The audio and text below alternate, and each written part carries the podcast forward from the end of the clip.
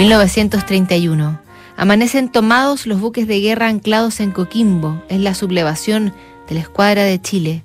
Lejos, en Nueva York, Herbert Hoover inaugura el Empire State. En España, Federico García Lorca crea La Barraca, grupo de teatro universitario con el que representó obras clásicas en numerosos pueblos españoles que se convertiría en un hito para su carrera y para la historia del teatro. Y su amigo Salvador Dalí pinta esos relojes derretidos que constituirían la persistencia de la memoria.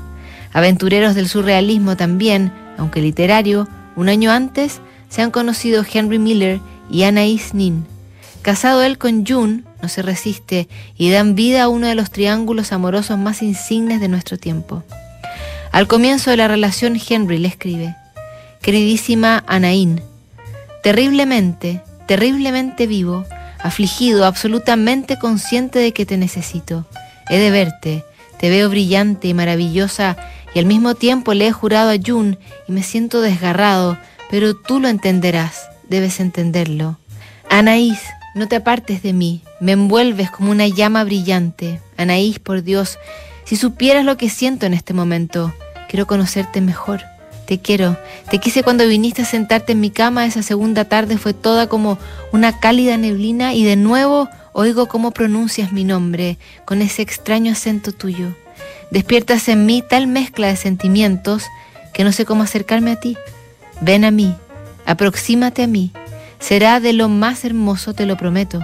No sabes cuánto me gusta tu franqueza, es casi humildad. Sería incapaz de oponerme a ella. Esta noche He pensado que debería estar casado con una mujer como tú.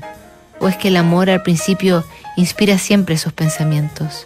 No temo que quieras herirme. Veo que tú también posees fuerza de distinto orden, más escurridiza. No, no te romperás. Dije muchas tonterías sobre tu fragilidad. Siempre he sentido un poco de vergüenza, pero la última vez menos. Acabará desapareciendo toda. Henry. Y un tiempo después, mucho más involucrado y libre, Tienes un sentido del humor delicioso, lo adoro. Quiero verte reír siempre, te lo mereces. He pensado en sitios a donde deberíamos ir juntos, sitios oscuros aquí y allá en París, por el simple hecho de decir, aquí vine con Anaís, aquí comimos, bailamos o nos emborrachamos juntos. Ay, verte borracha alguna vez, qué privilegio. Casi me da miedo de proponértelo, pero Anaís, cuando pienso cómo te aprietas contra mí, Cuán ansiosamente, Dios, me vuelvo loco de pensar. Ayer pensé en ti, en cómo ciñes las piernas en torno a mí, de pie, en cómo se tambalea la habitación, en cómo caigo sobre ti en la oscuridad sin saber nada, y me estremecí, y gemí de placer. Pienso que si he de pasar todo el fin de semana sin verte, resultará intolerable. Si es preciso, iré a Versalles el domingo, lo que sea, pero he de verte. No temas tratarme con frialdad.